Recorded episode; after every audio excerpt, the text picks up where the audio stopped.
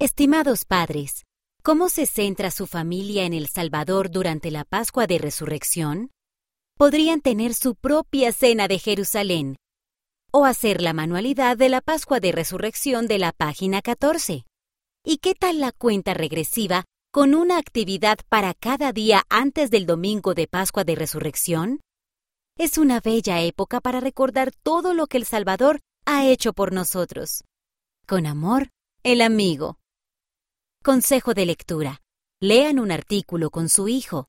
Deténganse a veces y pídanle que les diga lo que han leído hasta ese momento.